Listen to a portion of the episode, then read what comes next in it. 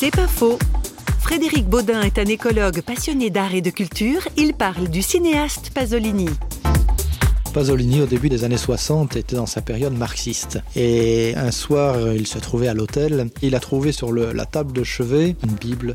Il est arrivé bon, au premier évangile, qui est l'évangile selon saint Matthieu. Il a lu d'une traite cet évangile et s'est dit, ben, voilà un scénario. Et ça nous a donné ce très beau film de Pasolini qui aurait très bien pu nous présenter un Jésus euh, révolutionnaire, euh, soucieux des pauvres, euh, ce message très social des années 60 et de la période marxiste de Pasolini. Et non, Pasolini euh, prononce lui-même cette phrase euh, étonnante Je n'ai rien voulu rajouter au dialogue qu'on trouve dans la Bible et j'ai voulu restituer l'image même de Jésus telle qu'elle nous est donnée dans le texte d'origine.